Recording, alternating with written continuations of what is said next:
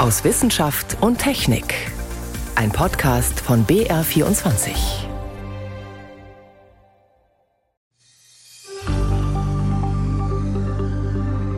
Ein Arzt ist in erster Linie jemand, der Menschen behandelt in ihrer Not und nicht in erster Linie einer, dem es darauf ankommt, möglichst viel Geld abzuziehen.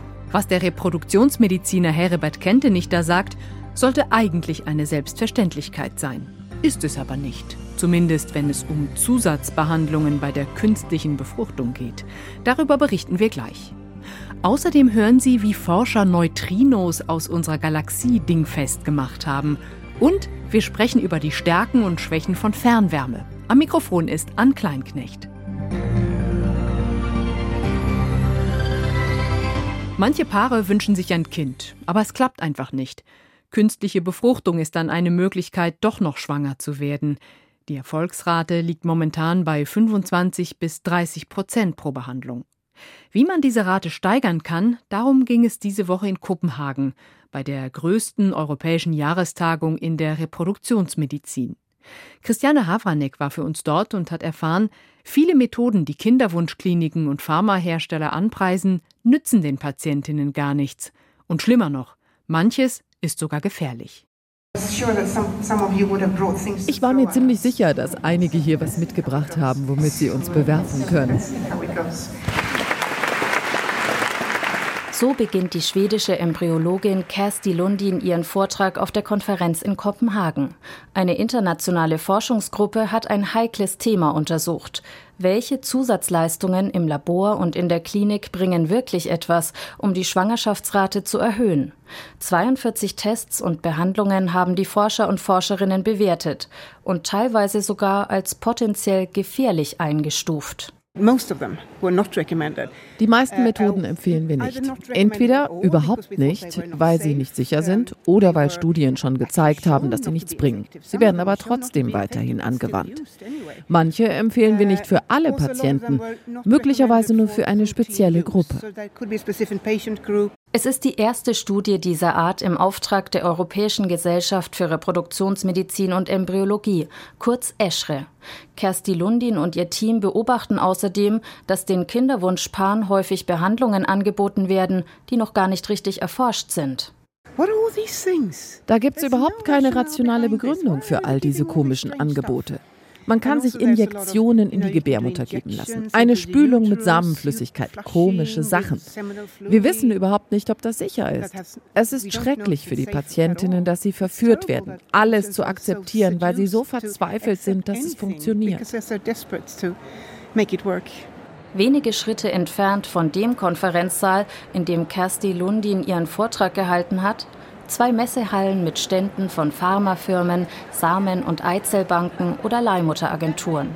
Auf Leinwänden streicheln Schwangere über ihren Babybauch, Mütter kuscheln mit Neugeborenen. Und hier preisen Unternehmen der Fachwelt genau solche Zusatzleistungen an, die die Eschre-Forschungsgruppe kritisiert. Etwa eine chinesische Firma, die einen Test der Gebärmutterschleimhaut anbietet. Das Ziel, damit den angeblich besten Zeitpunkt zu finden, um Embryonen bei den Kinderwunschpatientinnen einzusetzen. Silja Lu von Diacon Genomics preist den Test an. It actually works, it improves es funktioniert wirklich. Der Test hat die Schwangerschaftsraten um etwa 30 Prozent verbessert bei Frauen mit Fehlgeburten und bei denen sich kein Embryo einnistet. Ich denke, wenn man den Test der Patientin anbietet, vielleicht ist ihr Problem ja die Gebärmutterschleimhaut und dann probiert sie noch diese eine Sache, dann ist das gut für die Patientin. Die deutsche Reproduktionsbiologin Katharina Späth schaut sich den Stand an. Auf dem Flyer der chinesischen Firma steht keine Quellenangabe für die Zahl 30 Prozent. Sie kennt den Test von verschiedenen Anbietern und ist sehr skeptisch. Ja, da gibt massig Studien, die, zeigen, dass es überhaupt nicht funktioniert. Wenn ich jetzt als Patientin das sehe, die Schwangerschaftsrate um 30 Prozent verbessern, ja, ja, denke ich mir doch, ja Wahnsinn. Ja, logisch. Da müssten eigentlich die Ärzte sagen, nee, pass auf, es ist Blödsinn. Katharina Späth forscht an der Universität Oxford und für das britische Labor Juno Genetics. Sie beschäftigt sich mit einem großen Rätsel in der Reproduktionsmedizin. Warum nisten sich so viele Embryonen nicht ein, selbst dann, wenn sie vorher genetisch untersucht wurden? Könnte es an den Mitochondrien liegen? Die gelten als Kraftwerke der Zellen. Auf der Konferenz hat Katharina Späth einen Vortrag über die Frage gehalten, pflanzen sich Embryonen besser in die Gebärmutter ein, wenn sie mehr mitochondriale DNA haben. Denn genau diese These vertreten manche Labore. Man könnte ja meinen, okay, mehr mitochondriale DNA ist besser, ist aber nicht so. Also im Endeffekt, unsere Arbeit zeigt einfach, dass es jetzt nichts mit dem Implantationspotenzial zu tun hat, sondern dass es einfach die Entwicklung des Embryos widerspiegelt. Es reicht also, sich den Embryo unter dem Mikroskop anzuschauen. Die mitochondriale DNA zu messen hat keinen Mehrwert. Zum gleichen Ergebnis kommt auch die Eschre-Forschungsgruppe. Und trotzdem, Tests dafür sind bereits auf dem Markt. Das hat mich überhaupt nicht überrascht. Es gibt auch immer einen Wettbewerb zwischen den verschiedenen Laboren. Man bringt neue Tests raus. Die Patienten lesen das und wollen das dann machen. Und das ist das Gleiche wahrscheinlich auch mit den Ärzten, ohne dass wirklich dafür genügend Beweiskraft gibt. Der Berliner Reproduktionsmediziner Professor Heribert Kentenich hat dafür eine psychologische Erklärung. Oftmals seien Arzt oder Ärztin und Wunscheltern enttäuscht, wenn die Frau nach mehreren Versuchen nicht schwanger ist und sie suchen nach einer Lösung. Beispielsweise probieren sie die sogenannte PRP-Methode, die auch Kliniken in Deutschland als Eierstockverjüngung anbieten, für Frauen, die kaum noch Eizellen haben. Professor Kentenich erklärt, mit dem Wirkstoff PRP könnten eventuell restliche Eizellen anfangen zu wachsen. Diese ganz kleinen Eierstöcke, da muss man diese Substanz reinbekommen und die kriegt man nur über eine Punktion, über die Scheide mit einer dünnen Nadel in den Bauch der Frau und dann muss man den Eierstock auch treffen. So, und das kann auch potenziell gefährlich sein. Hier sieht die Eschre Forschungsgruppe ernsthafte Sicherheitsbedenken. Das Verfahren sei nicht empfohlen.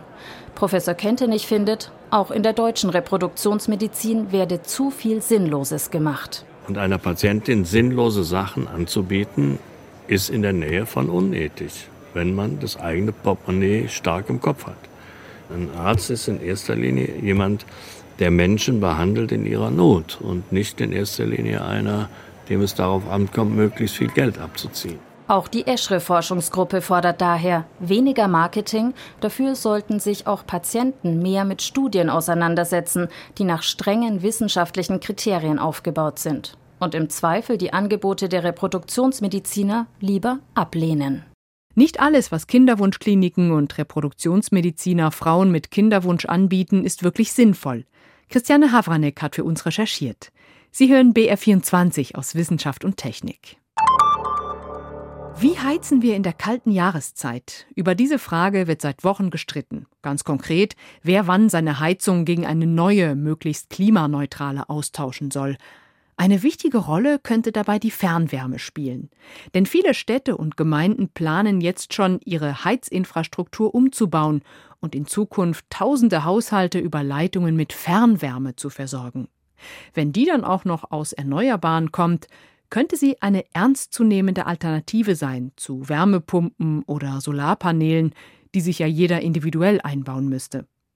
Mein Kollege David Globig hat recherchiert, welches Potenzial die Fernwärme für die Energiewende hat. Ich habe vor der Sendung mit ihm gesprochen und ihn gefragt, ob Verbraucher jetzt erstmal schauen sollten, was ihre Kommune bei der Wärmeversorgung plant. Ja, also die Zeit sollte man sich auf jeden Fall nehmen, denn mhm. wenn eine Gemeinde oder eine Stadt tatsächlich beschließt, ein Fernwärmenetz aufzubauen oder ein bestehendes Wärmenetz auszuweiten, und man dann eben auf die Art und Weise tatsächlich in den Bereich eines solchen Netzes kommt, dann kann das eine wirklich attraktive Möglichkeit der Wärmeversorgung sein, durchaus auch günstiger als mit anderen Heizungsoptionen. Kannst du noch mal kurz zusammenfassen, wo kommt die Wärme im Fernwärmenetz überhaupt her? Die kann zum Beispiel aus einer Müllverbrennungsanlage stammen oder man nutzt Wärme, die ein Kraftwerk sozusagen als Nebenprodukt liefert. Wenn man Öl, Gas oder Kohle verbrennt, um damit Dampf zu erzeugen und dann einen Stromgenerator mhm. anzutreiben, da bleibt ein Teil der Energie aus den Brennstoffen sozusagen in Form von Wärme übrig. Und die kann man nutzen. Die kann man dann in ein Fernwärmenetz auch einspeisen und so nutzen. Es kommen aber auch Industriebetriebe dafür in Frage, bei denen in der Produktion Wärme entsteht, mhm. zum Beispiel weil ein bestimmter Prozess nur bei höheren Temperaturen abläuft. Da muss man also für diesen Prozess heizen und auch da hat man überschüssige Wärme, die man dann eben anderweitig nutzen kann. Überschüssige Wärme ist das eine, aber wie steht es denn um die erneuerbaren Energiequellen? Kann man die auch für Fernwärme nutzen? Die sind natürlich die beste Basis für ein Fernwärmenetz. Bei uns stammen allerdings, Stand von vor einem Jahr, erst circa 17 Prozent der Fernwärme aus Erneuerbaren. Oh, das ist wenig. Das ist noch wenig, aber das wird mehr werden. Das kann nämlich Biogas sein, das können Hackschnitzel sein. Auch grünen Wasserstoff kann man sich vorstellen. Ebenso können Solarthermieanlagen einen Teil liefern. Und große Wärmepumpen wären auch eine Möglichkeit. Aber eine ganz wichtige Rolle soll in Zukunft die tiefe Geothermie spielen, also heiße Wasservorkommen mehrere Kilometer unter der Oberfläche, die man dann über Bohrungen anzapft. Wie groß ist denn das Potenzial von Fernwärme grundsätzlich? Wie schätzt du das ein? Also da ist noch sehr viel Luft nach oben. Mhm. In Deutschland wurden 2021 nur etwa 14 Prozent des Wohnungsbestandes mit Fernwärme beliefert. Aber da gibt es natürlich auch noch riesige Unterschiede zwischen den Städten, die sind wesentlich weiter, und den ländlichen Regionen. München zum Beispiel hat in der Stadt und im Umland bereits ein Fernwärmenetz, das rund 900 Kilometer lang ist. Und an dieses Riesennetz sind Hunderttausende Haushalte angeschlossen. Das heißt, etwa ein Drittel der Bewohnerinnen und Bewohner ist schon mit Fernwärme hier versorgt. Gut, das ist München. Wie sieht es auf dem Land aus? Hat dieses Modell, diese Methode der Fernwärme dort auch Potenzial? Ja, das Potenzial gibt es durchaus, denn diese Wärmenetze, die müssen einfach nicht immer diese riesigen Dimensionen haben wie in München. Das geht auch in Dörfern. Da gibt es zum Beispiel welche, in denen sich Energiegenossenschaften gründen. Da werden dann ein paar Dutzend oder ein paar hundert Häuser mit Wärme versorgt. Wärme aus Biogas oder Hackschnitzelanlagen zum Beispiel. Das kann also auch durchaus im kleinen Maßstab funktionieren. Entscheidend ist aber, dass die Bebauung relativ dicht ist, damit man nicht ewig lange Leitungen verlegen muss, bevor man dann eben eine sinnvolle Zahl von Häusern zusammen hat. Denn diese Leitungen kosten natürlich Geld und es gibt auch gewisse Wärmeverluste über die Länge. Da wird sicher dran gearbeitet, diese Wärmeverluste irgendwie einzudämmen. Was tut sich denn grundsätzlich technisch gerade bei der Fernwärme? Was gibt es da für neue Entwicklungen? Also eine Entwicklung, die jetzt schon ein bisschen länger läuft, ist einmal die, dass man bei der Fernwärme wegkommt vom Dampf. Mit Dampf hat man vor weit über 100 Jahren angefangen und solche Dampfnetze gibt es in Städten auch nach wie vor, aber mit nicht ganz so heißem Wasser geht die Fernwärmeversorgung effizienter, da sind die Wärmeverluste dann nämlich niedriger. Mhm. Das spart Energie, deshalb stellt man diese alten Netze auch um. Und um noch mehr Energie zu sparen, gibt es den Ansatz, bei den Wassertemperaturen immer weiter runterzugehen. Bei modernen Gebäuden, die gut isoliert sind, kann man dann trotzdem noch die Häuser mit Wärme versorgen. Und es gibt sogar eine Variante, die nennt sich kaltes Wärmenetz. Da arbeitet man mit Temperaturen, die ziemlich nah an der Umgebungstemperatur mhm. sind. Man braucht dann allerdings Wärmepumpen in den Häusern, um die Temperatur dort jeweils wieder anzuheben. Also ich höre es schon raus, in der Fernwärme steckt ganz schön viel Potenzial, aber es muss auch noch einiges an Aufwand betrieben werden. Lohnt sich der? Wie würdest du das abschließend einschätzen? Also es lohnt sich auf jeden Fall. Man muss aber bedenken, so ein Fernwärmenetz, das muss sorgfältig geplant werden und der Aufbau ist natürlich erst einmal mit erheblichen Kosten und mit Bauaufwand verbunden. Man benötigt diese zentrale Anlage im Zweifelsfall, man braucht die Rohre, die verlegt werden müssen und das kostet natürlich auch Zeit und in den Gebäuden gibt es dann nochmal Umstellungskosten von mehreren tausend Euro jeweils. Das muss man alles bei einer Entscheidung über die Heiztechnik berücksichtigen.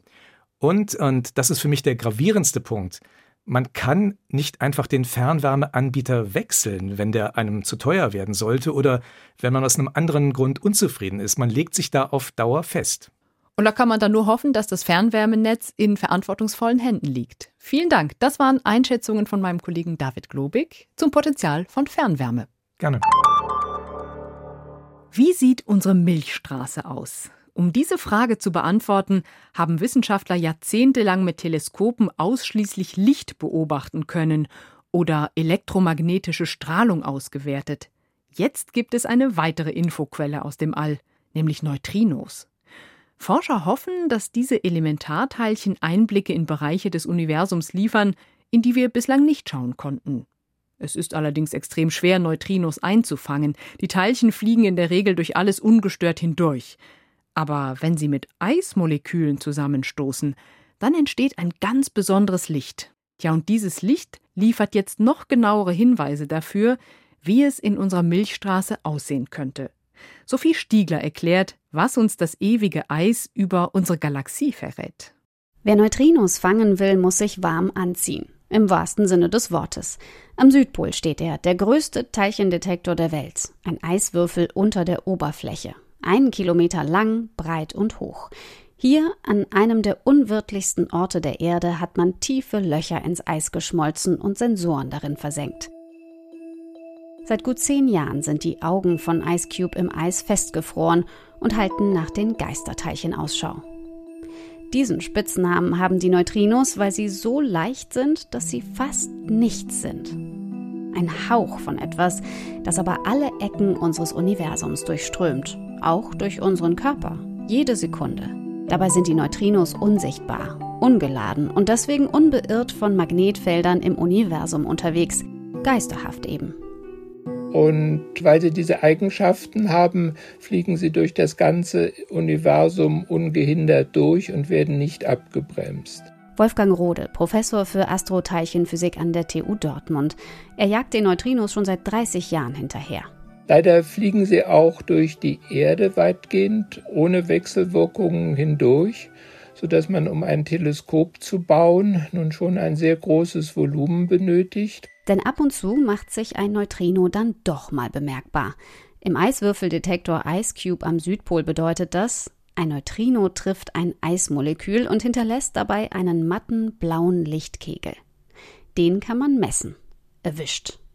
Wenn man sie einmal hat, ist das Tolle an den Neutrinos, dass man gut rausfinden kann, wo sie entstanden sind.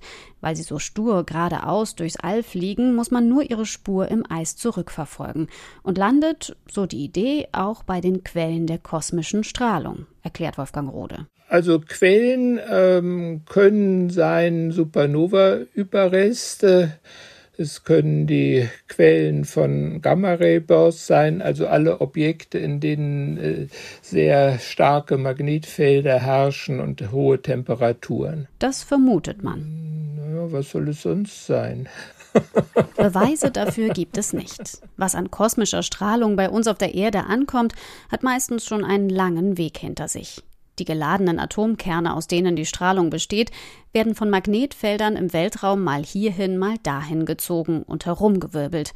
Keine Chance, ihnen noch zu entlocken, wo sie mal entstanden sind. Eigentlich können nur Neutrinos die Frage nach dem Ursprung der kosmischen Strahlung beantworten. Doch nachdem der Neutrino-Detektor Ice Cube vor gut zehn Jahren seine Arbeit aufgenommen hatte, gab es erstmal Enttäuschung. Es kommen zwar eine Menge Neutrinos im Detektor an, die allermeisten sind aber langweilig. Sie entstehen erst bei Reaktionen in unserer Atmosphäre. Der Astroteilchenphysiker Karl Mannheim von der Universität Würzburg, der nicht an IceCube beteiligt ist, sagt zu diesem unerwünschten Neutrino-Hintergrund: Der ist 100 Millionen Mal stärker als das Signal selbst. Also man sitzt in einem Schneesturm und soll da jetzt irgendwo von einem entfernten Haus ein Licht sehen. Das ist schwierig. Die hohe Kunst ist, das Licht im Schneesturm zu finden, also die guten Neutrinos aus der Masse herauszufiltern. Und da kam der entscheidende Schachzug von der TU Dortmund. Das erklärt der Doktorand Mirko Hünnefeld gestern Abend auf einer Pressekonferenz. What's new about this analysis is that we heavily rely on machine and deep learning here. Filtermethoden mit Hilfe von maschinellem Lernen, also einer Form von künstlicher Intelligenz. Und plötzlich findet man 30 mal mehr Neutrinos als bisher. Zusammen ergeben sie ein Bild, sagt Wolfgang Rode von IceCube. Na, Im Moment sehen wir den Fingerabdruck der Galaxie. Da, wo wir mit bloßem Auge in einer klaren Sternennacht die Milchstraße sehen, von dort kommen auch die meisten Neutrinos bei uns an. Manche Stellen ein bisschen heller, andere dunkler. Das ist einfach ein Moment, wo man als Wissenschaftler dann innehält und sagt, wow, das ist ein Triumph. Wie viele andere ist auch Karl Mannheim zuversichtlich, dass man schon bald einzelne Quellen der kosmischen Strahlung ausmachen kann. Die Erforschung unseres Weltalls mit Hilfe von Neutrinos steht noch am Anfang. Aber sie ist jetzt einen ganzen Schritt weitergekommen. Forscher haben hochenergetische Neutrinos aus unserer Milchstraße entdeckt. Das war ein Beitrag von Sophie Stiegler. Man muss zwar gerade etwas länger warten, bevor man die Sterne am Himmel funkeln sieht, aber es lohnt sich auch im Juli die Picknickdecke auszurollen und in den Sternenhimmel zu blicken. Franziska Konitzer. Sommer, Sonne, Sternenschein. Im Sommermonat Juli sind die Nächte immer noch sehr kurz. Auch am Sternenhimmel ist der Sommer in vollem Gange. Zum Beispiel mit dem markanten Sommerdreieck, einer Konstellation aus drei hellen Sternen. Oder mit den typischen Sommersternbildern, wie dem Skorpion oder dem Schützen.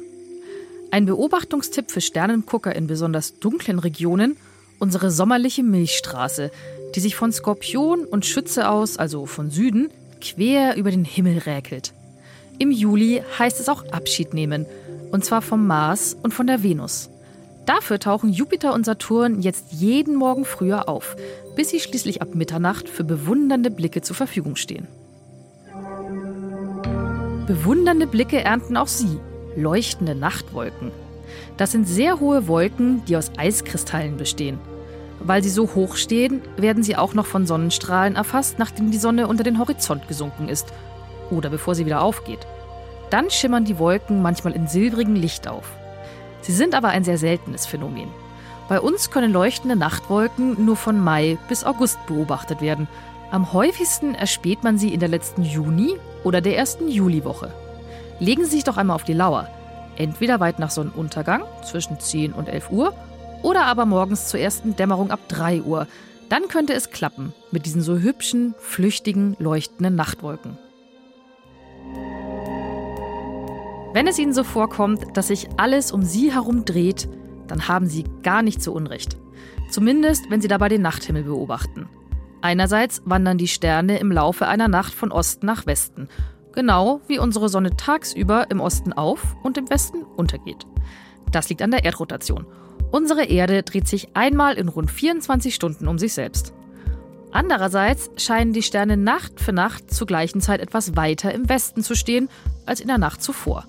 So schaut der Himmel zu jeder Jahreszeit unterschiedlich aus, mit typischen Sternbildern des Sommers oder des Winters. Auch das liegt an einer Drehung. Unsere Erde bewegt sich pro Jahr einmal um die Sonne. Und diese Drehung verändert unseren Blick ins All. Übrigens dreht sich noch viel mehr. Zum Beispiel unser ganzes Sonnensystem um das Zentrum unserer Galaxie. Das allerdings so langsam, dass unser menschlicher Blick auf den Sternenhimmel das nicht wahrnehmen kann. Für eine Runde um die Galaxis braucht die Erde immerhin über 230 Millionen Jahre.